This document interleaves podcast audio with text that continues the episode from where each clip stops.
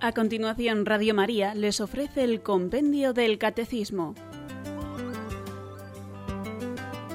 Es un espacio dirigido desde Roma por el Padre Mario Ortega y el Padre Roberto Visier.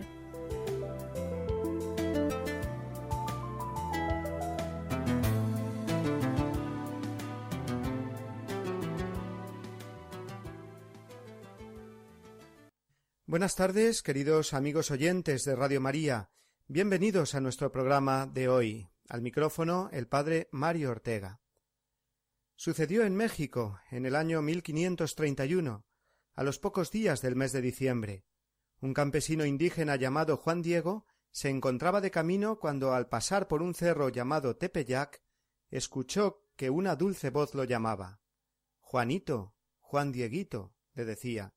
Este subió a la cumbre del cerro y cuando llegó contempló la aparición de una mujer vestida de sol, que lo llamó para que se acercara. Que sepas, Juan Diego, que soy la siempre Virgen Santa María, Madre del verdadero Dios por quien se vive. Mucho quiero que se me construya una casa para mostrar a mi hijo, y para darlo a todos los hombres que me invoquen, porque yo en verdad soy vuestra madre compasiva. Para cumplir mi deseo, ve al palacio del obispo de México y dile cómo yo personalmente, yo que soy la Madre de Dios, te envío. El campesino salió corriendo a la residencia del prelado, don fray Juan de Zumárraga, pero éste no lo recibió, no creyó en su palabra, y le mandó que volviera al día siguiente. Así lo hizo, tras la misa dominical. En este segundo encuentro le preguntó muchas cosas, y para estar seguro de que se trataba de la Madre de Dios, le pidió una señal. Juan Diego transmitió a la Virgen la respuesta del obispo. Ella le mandó volver al día siguiente. Pero el lunes ya no pudo regresar porque encontró en su casa que su tío, Juan Bernardino, estaba muy enfermo. Se quedó todo el día con él, y el martes doce de diciembre, cuando todavía era de noche, salió Juan Diego a la ciudad a buscar a un sacerdote porque su tío agonizaba. Cuando estaba cerca del cerro pensó si voy por el mismo camino la Madre de Dios me detendrá para que lleve su señal, que primero nos deje nuestro dolor, nuestra aflicción. Y dio la vuelta por el otro lado del cerro. Pero la Virgen María, que a todas partes está mirando, salió a su encuentro y le dijo Juanito, el más pequeño de mis hijos, ¿a dónde vas? Mi niña, mi jovencita, respondió el humilde campesino, voy a la ciudad a buscar un sacerdote para un siervo tuyo, tío mío, que está muy grave. Ten un poquito de paciencia conmigo que luego volveré por la señal. Escucha, Juan Diego, le contestó la Virgen, ponlo en tu corazón. ¿No estoy aquí yo, que soy tu madre? ¿No estás bajo mi sombra y resguardo? ¿No soy yo la fuente de tu alegría? ¿No estás en el hueco de mi manto, en el cruce de mis brazos? ¿Tienes necesidad de alguna otra cosa? Que sepas que tu tío ya está bien, ya está curado. Ahora es muy necesario que subas a la cumbre del cerro. Allí encontrarás flores. Córtalas y tráelas a mi presencia. Juan Diego sabía que no se daban flores en aquella época del año, pero subió sin dudar, y cuando llegó se encontró como en un paraíso. Cortó las flores, las guardó en su manto y bajó al encuentro de la Virgen. Ella las tomó con sus santas manos y le dijo estas flores son la señal que llevarás al señor obispo. Dile que vea en ellas mi deseo, para que construya mi templo, y que sepas que mucho te voy a glorificar por tu trabajo y por tu cansancio, y en ti que eres mi mensajero está puesta mi confianza. Llegado Juan Diego hasta el prelado, le contó todo lo que había visto y oído, y cuando terminó su relato le dijo Aquí tiene las flores, haga el favor de recibirlas. En ese momento comenzó a abrir su manto dejando caer al suelo las flores. Todos los allí presentes contemplaron entonces que la imagen de la Santísima Virgen de Guadalupe se había quedado grabada en la tilma del santo campesino. Dicha tilma es hoy el cuadro que se venera por millones de personas cada año en la Basílica de Guadalupe en México. La imagen de la guadalupana, como la llaman nuestros hermanos mexicanos, es la de la Virgen Madre, puesto que está embarazada de Jesús. En su vientre aparece un trébol de cuatro hojas, signo de la plenitud que es Dios, plenitud de vida, que ella da como madre, y plenitud como integridad de su ser, pues ella permanecerá virgen. María es madre y virgen. Es un misterio único que en ella se den estas dos características aparentemente contradictorias. Hoy veremos que la maternidad de María se comprende a la luz del misterio de su virginidad y viceversa. María es virgen antes del parto, durante el parto y después del parto. La virginidad cristiana es un misterio de amor que demuestra la unión que se da en el ser humano entre mente, corazón y cuerpo. Y María nos ilumina este misterio con su propia vida. Su virginidad hará de María no sólo la madre de Cristo el Salvador, sino la madre espiritual de todos los discípulos de su Hijo. Veremos todas estas cuestiones gracias a las preguntas del compendio que nos toca comentar hoy, y que son de la noventa y ocho a la cien las siguientes. ¿Qué significa la concepción virginal de Jesús? ¿En qué sentido María es siempre virgen? ¿De qué modo la maternidad espiritual de María es universal?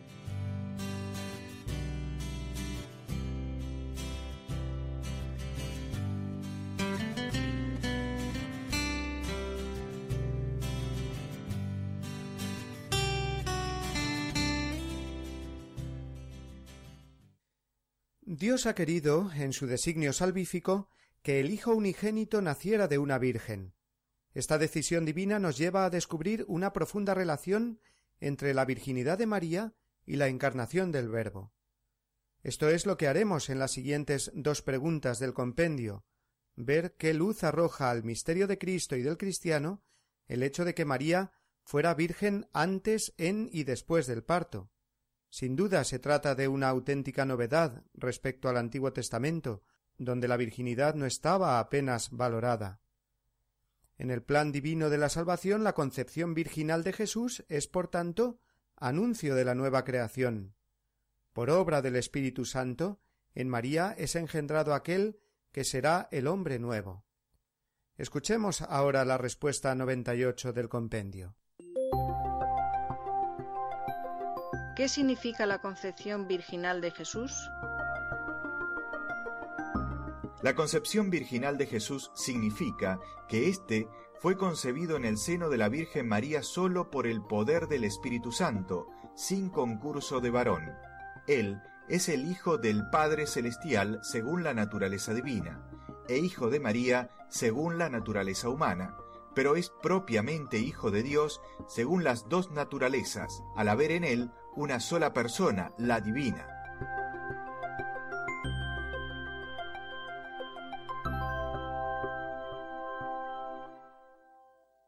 Los Evangelios no dejan lugar a duda acerca del hecho de que María era una joven virgen cuando recibió el anuncio del ángel. Más aún, era una clara señal dada en el Antiguo Testamento acerca de la identidad de la madre del Mesías prometido. Recordemos la famosa profecía de Isaías capítulo siete versículo catorce Ved que la Virgen concebirá y dará a luz un hijo, y le pondrán por nombre Emmanuel, que traducido significa Dios con nosotros. Esto lo había profetizado Isaías ochocientos años antes de Cristo. Como vimos ayer, el Espíritu Santo es el que cubrirá con su sombra a María. Esta imagen de la sombra que recoge San Lucas de las palabras del ángel la sombra o la nube que cubren un lugar o una persona, es una expresión bíblica que nos habla de la presencia y de la acción de Dios. Por ejemplo, la nube que acompaña al pueblo de Israel por el desierto, recordemos, o la que llenaba el templo de Jerusalén, según leemos en el primer libro de los Reyes, capítulo ocho, versículo diez. Además del pasaje de la Anunciación que aparece en el Evangelio de San Lucas, es necesario referirnos también al Evangelio de San Mateo, que comienza con la genealogía de Jesús. Y no es por casualidad o por simple documentación o curiosidad históricas. Tiene un sentido teológico que Mateo comience su Evangelio con la lista de todas las generaciones, agrupadas simbólicamente desde Adán hasta Cristo, porque Cristo es el nuevo Adán, el hombre nuevo. El Mesías prometido pertenece al linaje humano. Pero también la genealogía que recoge San Mateo hace referencia a la concepción virginal, porque el árbol genealógico termina así Jacob engendró a José, el esposo de María, de la cual nació Jesús llamado Cristo. No dice que José engendró a Jesús, sino que se rompe la lista que era sólo de nombres masculinos para decir María, de la cual nació Jesús. Luego no hubo intervención de varón, fue el Espíritu Santo el que obró.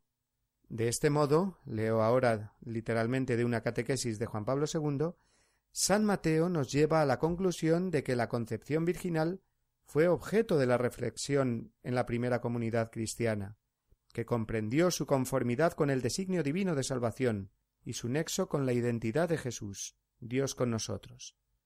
Y en el mismo Evangelio de Mateo, en el capítulo 1, versículo 21, leemos aquel mensaje dirigido por Dios a José. José, hijo de David, no temas tomar contigo a María tu mujer, porque lo engendrado en ella es del Espíritu Santo. A diferencia de San Lucas y San Mateo, el Evangelio de San Marcos no habla de la concepción y del nacimiento de Jesús, pero sin embargo es interesante notar que San Marcos nunca menciona a José, esposo de María. La gente de Nazaret llama a Jesús el Hijo de María, o en otro contexto muchas veces el Hijo de Dios. Luego, los Evangelios nos enseñan que la concepción virginal de Jesús es una obra divina que sobrepasa toda comprensión humana. Pero los primeros cristianos así lo creyeron desde el principio. Vieron cumplida la profecía de Isaías 7:14 que leíamos antes, y su fe en la virginidad de María era tan firme que hasta vemos que encontró mucha oposición, burlas e incomprensión por parte de los no creyentes, judíos y paganos. Esto lo leemos, por ejemplo, en San Justino, en Orígenes y en otros autores antiguos que nos dan testimonio. ¿No es la doctrina de la concepción virginal de Jesús algo copiado del ambiente de entonces o de la mitología pagana, como nos recuerda el Catecismo Mayor en el número 498, sino que, leo de ahí literalmente, el sentido de este misterio no es accesible más que a la fe que lo ve en ese nexo que reúne entre sí los misterios. Y es que los misterios de la fe, como no nos cansaremos nunca de repetir, se iluminan unos a otros. No se puede comprender la concepción virginal de Jesús ni la posterior continuación de la virginidad de María en el parto y después del parto como un hecho aislado o inconexo del resto de la revelación. Dios nos está hablando a través de este misterio, de modo que, acogiendo con fe la concepción virginal de Jesús, comprenderemos mejor su persona y su misión, así como quedarán también más iluminados aspectos tan fundamentales de la vida cristiana como son el amor esponsal y el amor virginal, y la relación de complementariedad que se da entre estas dos vocaciones, en orden siempre a la fecundidad y a la vida. Es muy interesante el texto de San Ignacio de Antioquía del siglo II, hablando precisamente de la virginidad de María. Dice El príncipe de este mundo, es decir, el diablo, ignoró la virginidad de María y su parto, así como la muerte del Señor. Tres misterios resonantes que se realizaron en el silencio de Dios. Es decir, y aunque suene el ejemplo un poco vulgar, que la virginidad de María fue una de las cartas con las que Dios jugó para vencer la soberbia del demonio, y para expresar de un modo tremendamente elocuente que Cristo con su encarnación es el verdadero hombre nuevo. Igual que Adán fue tomado de la tierra virgen recién creada, así también el Hijo de Dios, el hombre Cristo Jesús, recibió su naturaleza humana de una madre virgen. Pero vamos a detenernos aquí de momento, antes de pasar a la siguiente pregunta, y hacemos un breve descanso musical.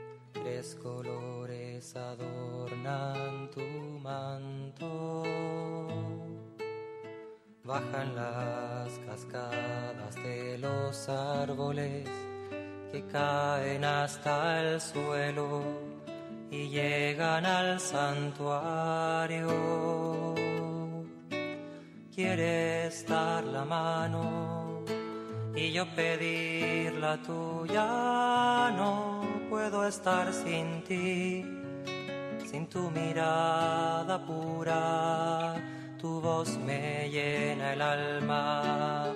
María de la Alianza, palabra hecha flor.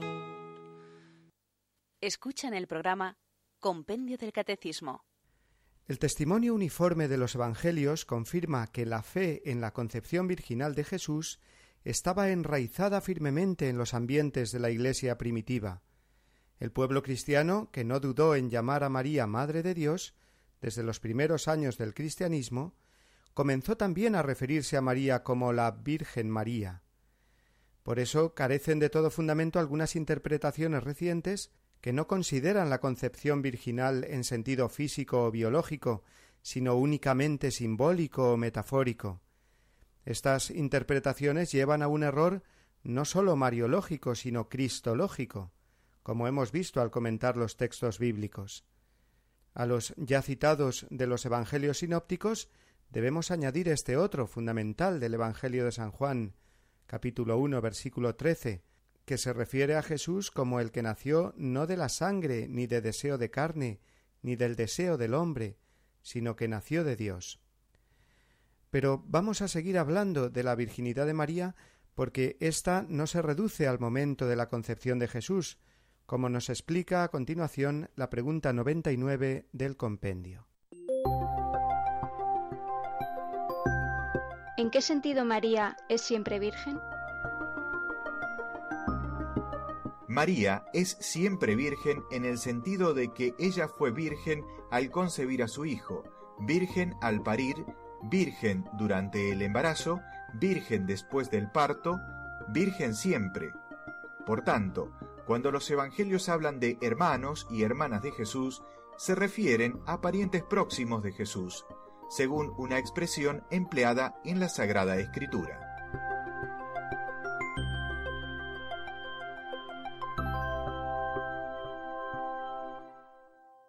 Decimos no sólo la Virgen María, sino la siempre Virgen María. Y es que la virginidad de la Madre de Dios significa tres cosas juntas, aunque conviene que las distingamos bien. Primero, que concibió al Hijo de Dios, segunda persona de la Santísima Trinidad, siendo virgen. Segundo, que permaneció virgen a lo largo de toda su vida terrena. Y tercero, que dio a luz a su Hijo también virginalmente.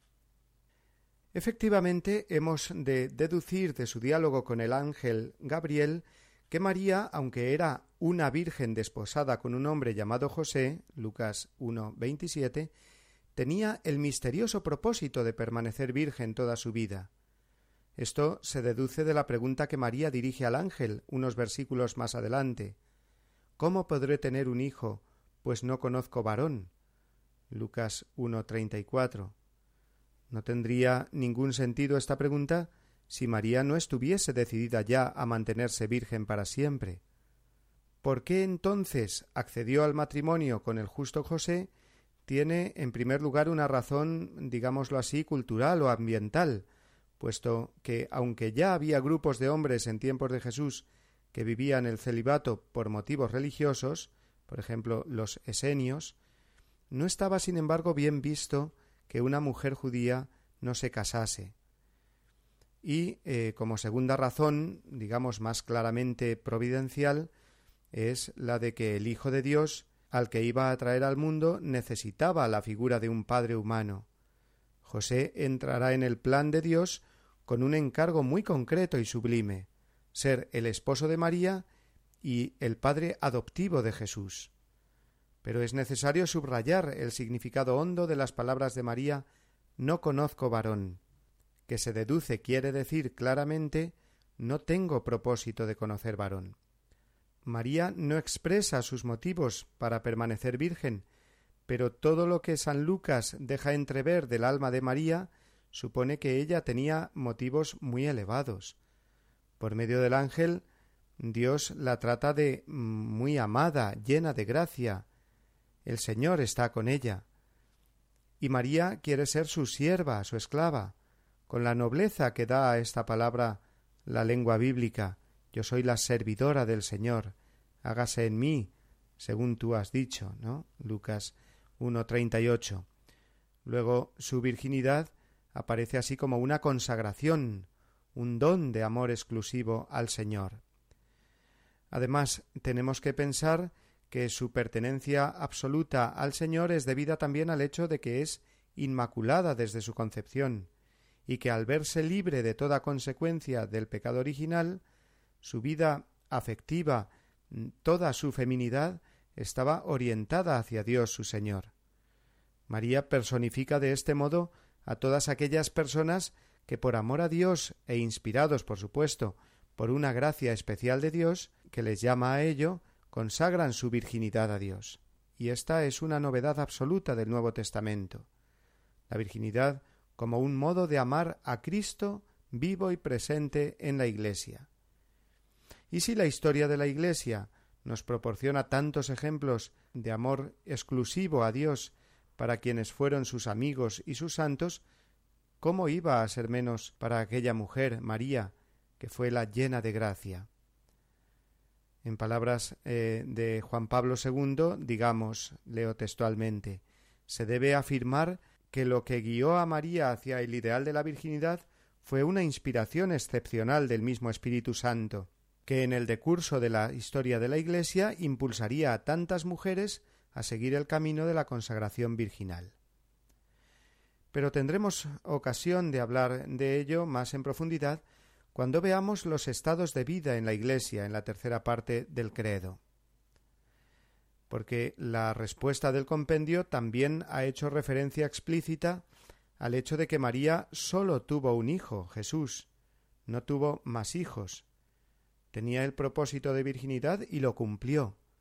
Fue virgen también después del parto. Permaneció siempre virgen.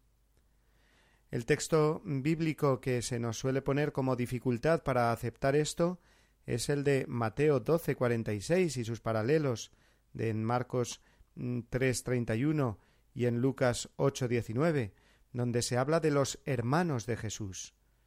Dice así, todavía estaba hablando a la muchedumbre cuando su madre y sus hermanos se presentaron fuera y trataban de hablar con él.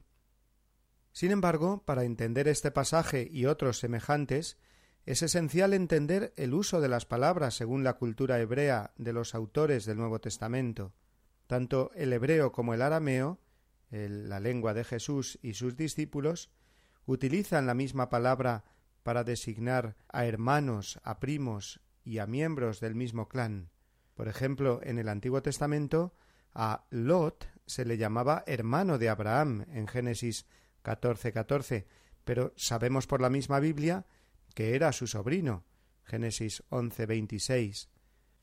Es decir, que para entender correctamente este texto al que hacemos referencia y que se presenta muchas veces como una dificultad para entender la virginidad de María después del parto, tenemos que traducir parientes en el lugar que pone hermanos, porque significa eso, parientes, primos, tíos, sobrinos, etc. Y por último, también profesamos los católicos que María fue virgen en el parto, es decir, que dio a luz sin detrimento de su integridad virginal. Y esto es considerado de fe por razón del Magisterio Universal de la Iglesia, como explica Ludwig Ott en su conocido Manual de Teología. Leo literalmente el dogma afirma el hecho de la permanencia de la virginidad corporal de María en el acto de dar a luz, sin precisar ulteriormente la explicación fisiológica de este hecho. La Iglesia ha creído siempre que el acto mismo del nacimiento de Cristo se realizó de un modo extraordinario. María tuvo un papel activo en este nacimiento, pero su parto se diferenció en el aspecto mismo, somático fisiológico, del parto común de las demás mujeres. La explicación última de este hecho extraordinario y misterioso hay que dejarla a la omnipotencia divina. Fin de cita. Sin embargo, eh, diversas imágenes o analogías se han ido utilizando para hablar de la virginidad de María en el parto.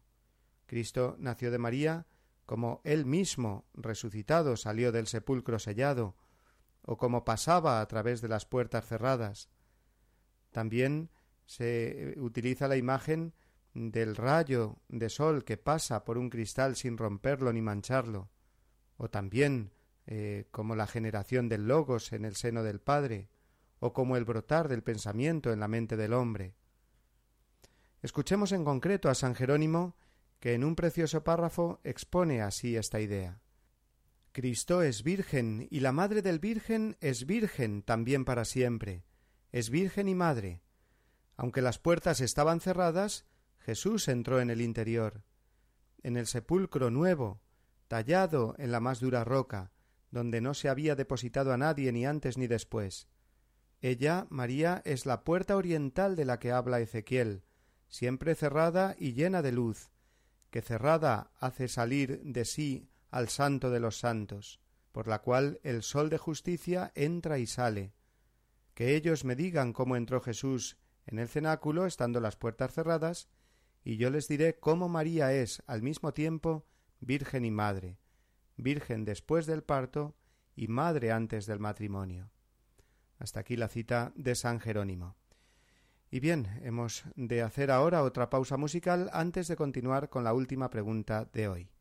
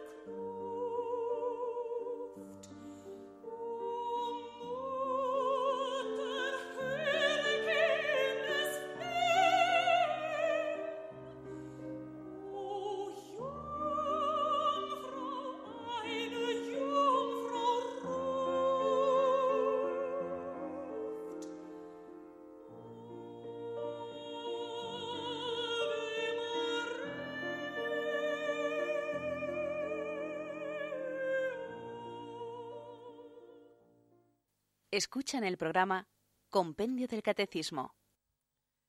Ayer hablábamos de la maternidad de María, y hoy lo hemos hecho de su virginidad perpetua. No hay contradicción, sino, como hemos visto, una admirable armonía y complementariedad. Terminaremos hablando ahora de nuevo de la maternidad de María, pues ella estaba destinada por Dios a ser la madre espiritual de todos los redimidos y precisamente su condición de Virgen consagrada a Dios le permite desarrollar esta maternidad universal sobre toda la Iglesia, como nos explica a continuación la pregunta número cien del compendio. ¿De qué modo la maternidad espiritual de María es universal? María tuvo un único hijo, Jesús, pero en él su maternidad espiritual se extiende a todos los hombres que Jesús vino a salvar. Obediente junto a Jesucristo, el nuevo Adán, la Virgen es la nueva Eva, la verdadera madre de los vivientes que coopera con amor de madre al nacimiento y a la formación de todos en el orden de la gracia. Virgen y Madre María es la figura de la Iglesia, su más perfecta realización.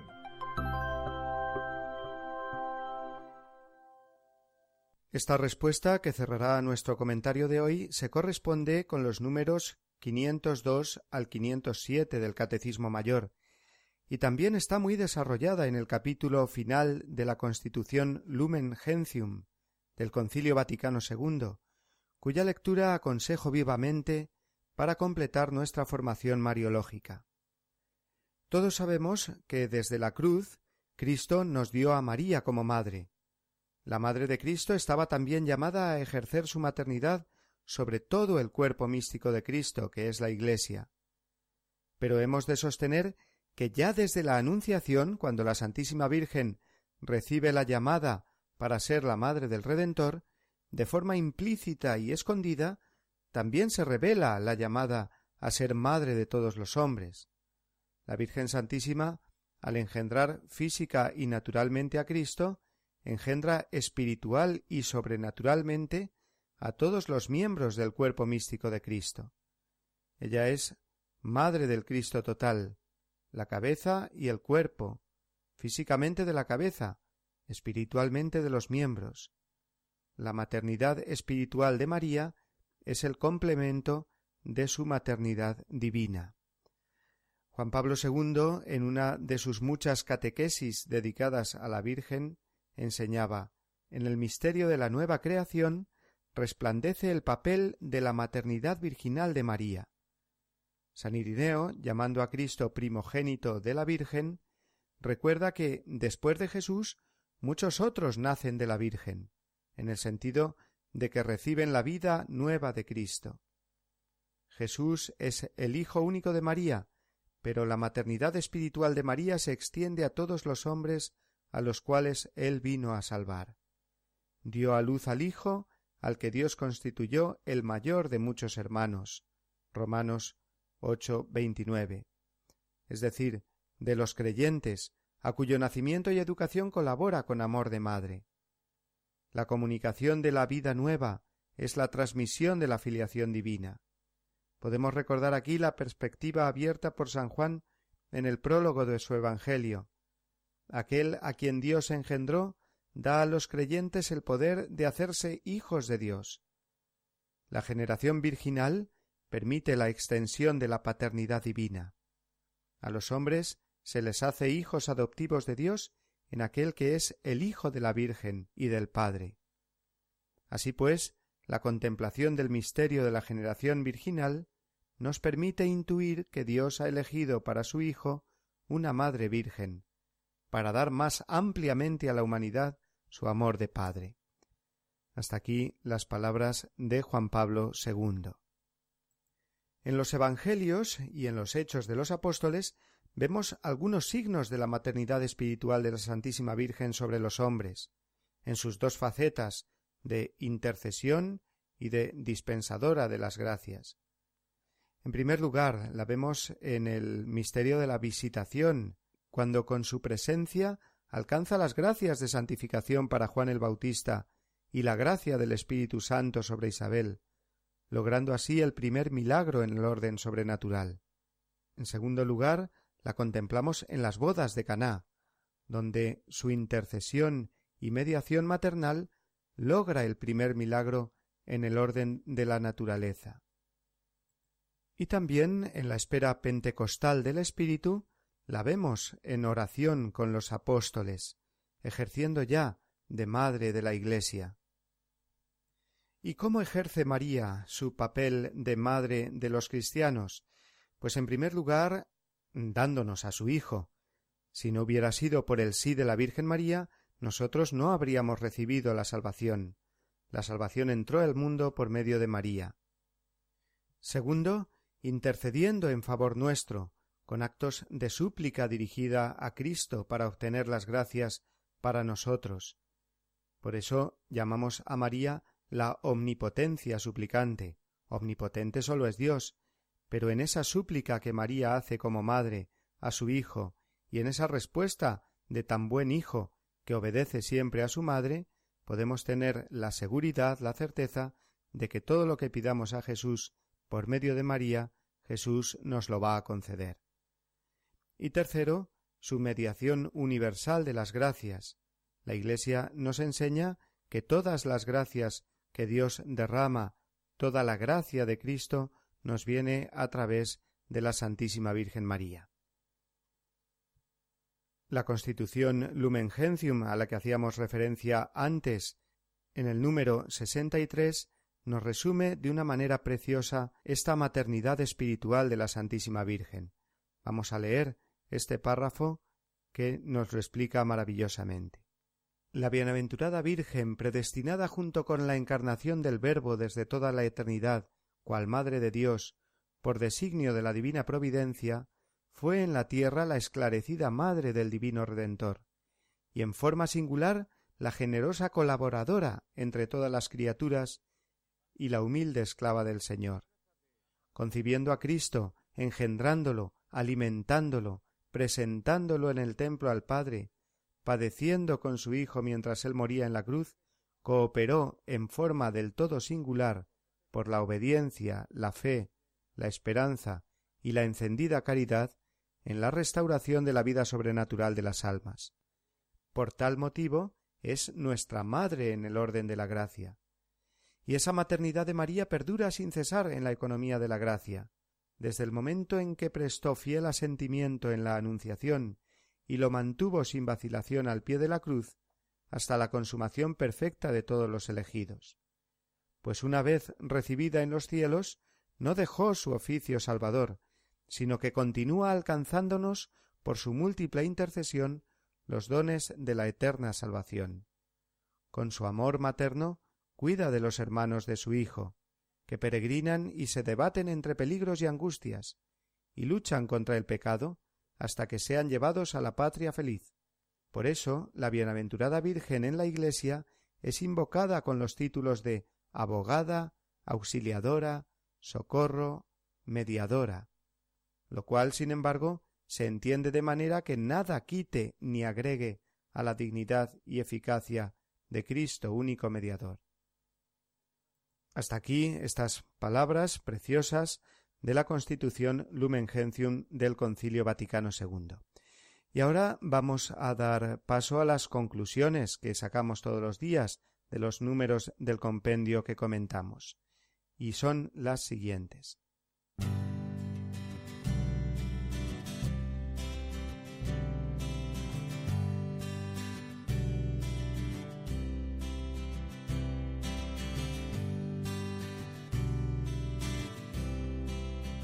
Cristo fue concebido en el seno de una Virgen y mediante este signo nos revela que Él ha venido a hacer nuevas todas las cosas.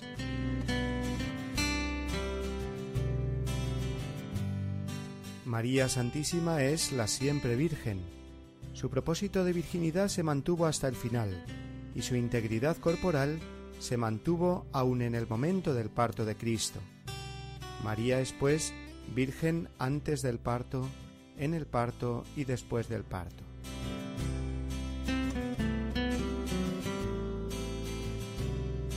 María es a la vez Virgen y Madre, porque ella es la figura y la más perfecta realización de la Iglesia.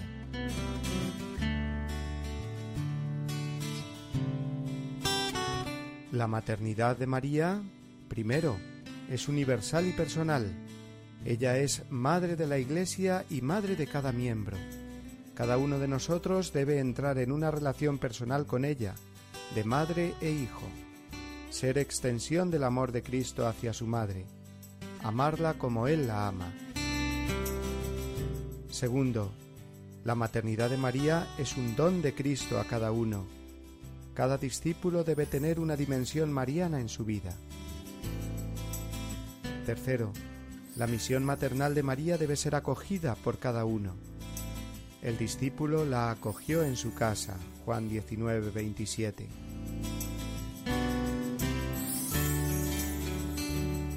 Cuarto, Cristo nos confía, nos entrega al cuidado maternal de su madre, porque sabe que lo necesitamos para desarrollarnos en la vida de perfección y para defendernos en nuestra batalla contra el mal. Y quinto, esta maternidad tiene efectos reales en nuestras vidas, participa en la transmisión de la vida espiritual, de la restauración de las almas, tiene la misión de guiarnos, protegernos, educarnos, formarnos y velar por nuestras necesidades. Por ser nuestra madre, es la poderosa intercesora y la mediadora de todas las gracias.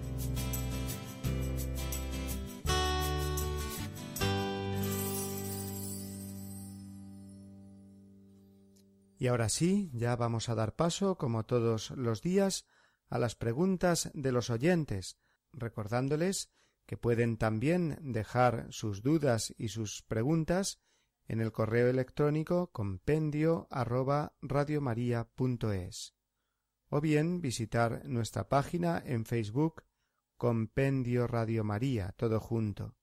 Para participar en directo 91 153 8550 91 153 8550.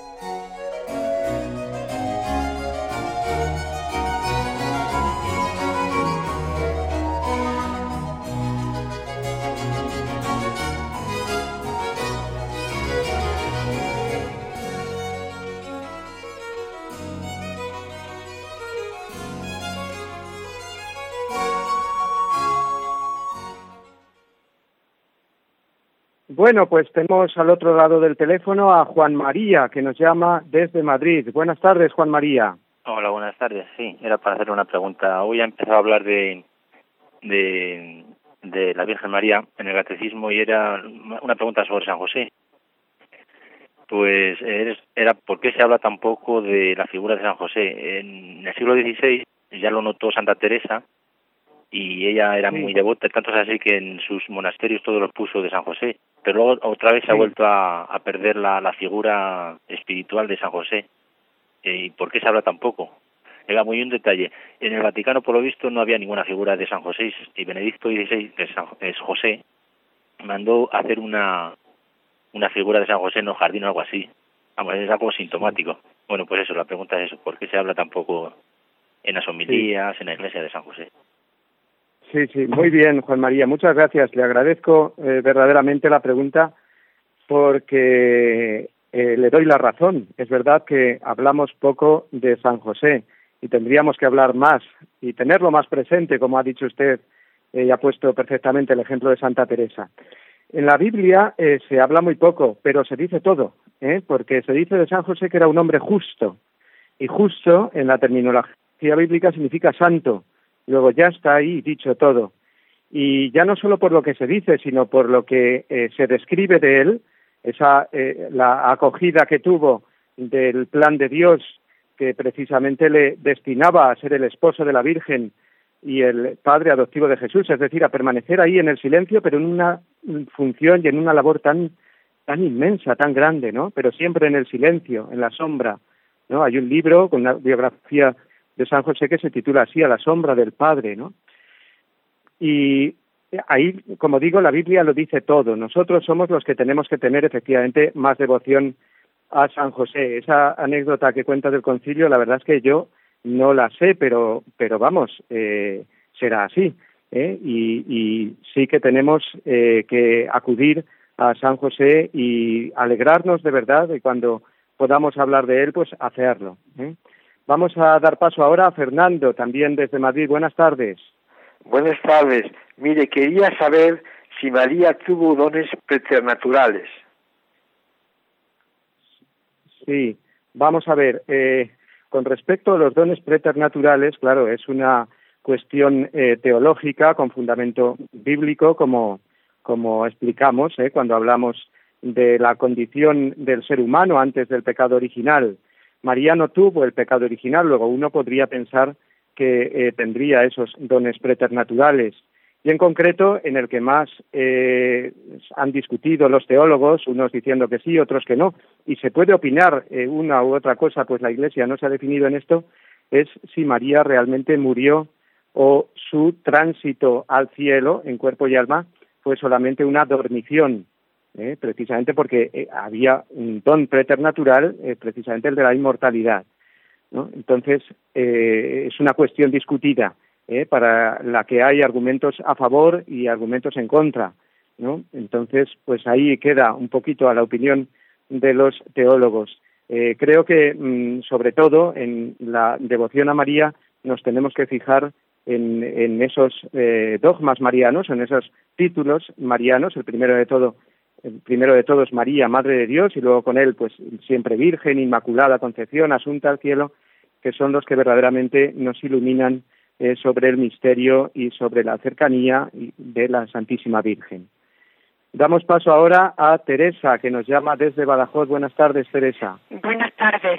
Me va a disculpar de que hoy le haga una pregunta diferente. Creo que Cristo es sacerdote eterno según el rito de Melquisedec, pero quisiera que me hablara de Melquisedec y su rito porque no lo conozco. Sí, bueno, pues Melquisedec es una figura que aparece eh, al comienzo de la Biblia y que eh, es un sacerdote, ofrece sacrificios a Dios, pero no pertenece a, la tradición, digamos, judaica, no pertenece tampoco a ninguna tribu, porque ya sabemos que, que el sacerdocio en el Antiguo Testamento, el pueblo judío, el sacerdocio judío, estaba ligado a la tribu de Leví, es decir, venía por, eh, digamos, por eh, de familia. ¿eh? Pues Melquisedec aparece así como esa figura que no se sabe bien mm, de dónde viene, que ofrece ese sacrificio a Dios y que ya los santos padres, la tradición más antigua de la Iglesia, vio ahí una figura de Cristo que se ofrece a sí mismo y que ofrece el pan y el vino en la Eucaristía. Luego, esa es la relación con esa figura de Melquisedec, que encontramos efectivamente en el Antiguo Testamento y relacionamos con Cristo. Estamos contestando yo un poquito rápido porque veo que hay varias llamadas. Eh, nos vamos ahora hasta Castellón, desde donde nos llama María Antonia. Buenas tardes. Buenas tardes, padre. Quería preguntar, ¿en qué sentido hemos de considerar el matrimonio de José con María si María siempre es virgen? Eh, qué tipo de esposo es José si María siempre es virgen. Muchas gracias. Sí, muy bien, muy interesante la pregunta y sería cuestión de, de hablarla largo y tendido, ¿no? Es verdadero matrimonio ¿eh? el de San José con la Santísima Virgen. pero ciertamente con esa circunstancia especialísima de que María tenía que ser la madre de Dios y para ser madre de Dios Dios eh, conserva o hace que se conserve su virginidad, ¿no? Eh, por las razones que hemos expuesto en el programa de hoy por, y por muchas más, ¿no? Entonces, el matrimonio con José no es que sea una especie de matrimonio, digamos, de segundo grado. O, eh, ya sabemos que uno de los fines del matrimonio fundamentales es la, el amor entre los esposos, la mutua ayuda, ¿eh? en ese amor exclusivo del uno para el otro, ¿eh? para ayudarse en el camino de la vida, ¿no? Entonces, realmente San José es esposo de la Santísima Virgen, es verdadero esposo de la Santísima Virgen aunque tuvo que aceptar, comprender el misterio y eso le hace, pues, mm, si cabe, mucho más esposo, ¿no? Porque eh, fue cumpliendo la voluntad de Dios aún en ese estado, pues, tan singular, ¿no? Vamos a dar paso ahora a Eduardo, volvemos a Madrid, nos llama desde allí Eduardo. Buenas tardes. Muchas gracias por su explicación sobre la Virgen María. Y yo quisiera, tengo una duda eh, respecto al pasaje que usted ha leído de la Lumen Gentium, que es muy claro y, muy explícito, y también pues la eh, aquello que circula por ahí como tradición de la Iglesia como María, mediadora universal de todas las gracias. ¿Sería compatible este pasaje con, con este último que, le he comentado? O si le podría explicar un... Eh, Sí, perdón, ¿con qué cosa sería compatible? No lo he entendidido bien. María, mediadora universal de todas las gracias, ¿no?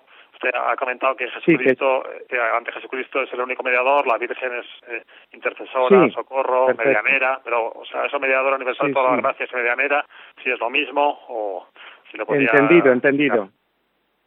Sí, sí, entendido. Y de nuevo también le agradezco a usted la, la pregunta porque eh, conviene aclararlo. Eh, mm, la mediación de María no hay que entenderla en absoluto, eh, eh, digamos, de forma paralela a la mediación de Cristo, como si hubiera dos mediadores. Eso no puede ser. El mediador entre Dios y los hombres es Cristo, Dios y hombre, que eso quiere decir verdaderamente mediador, participando de la naturaleza divina y de la naturaleza humana.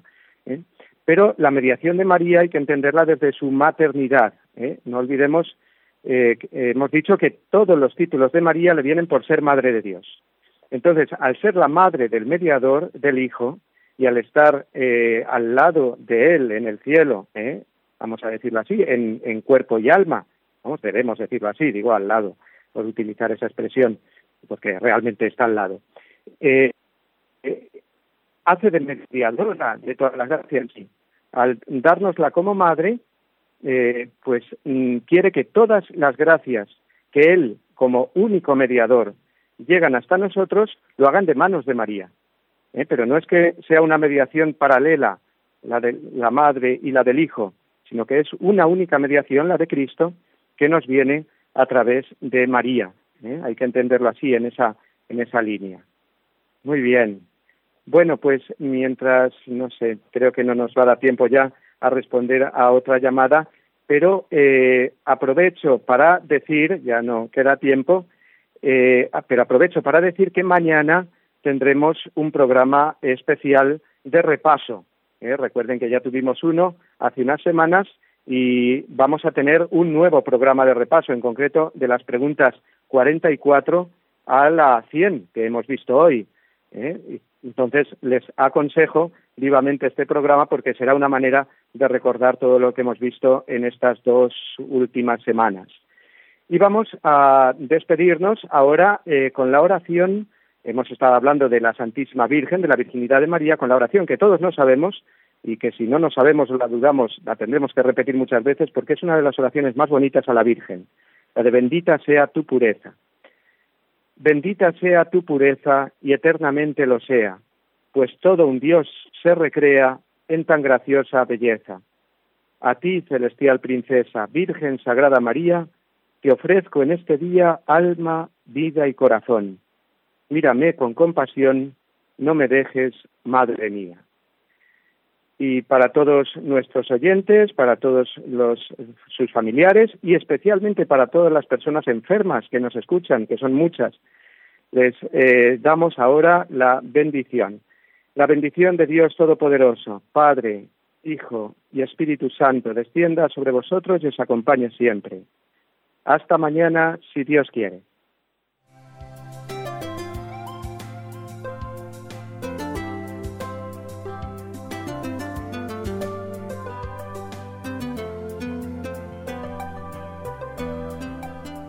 Así concluye en Radio María el Compendio del Catecismo.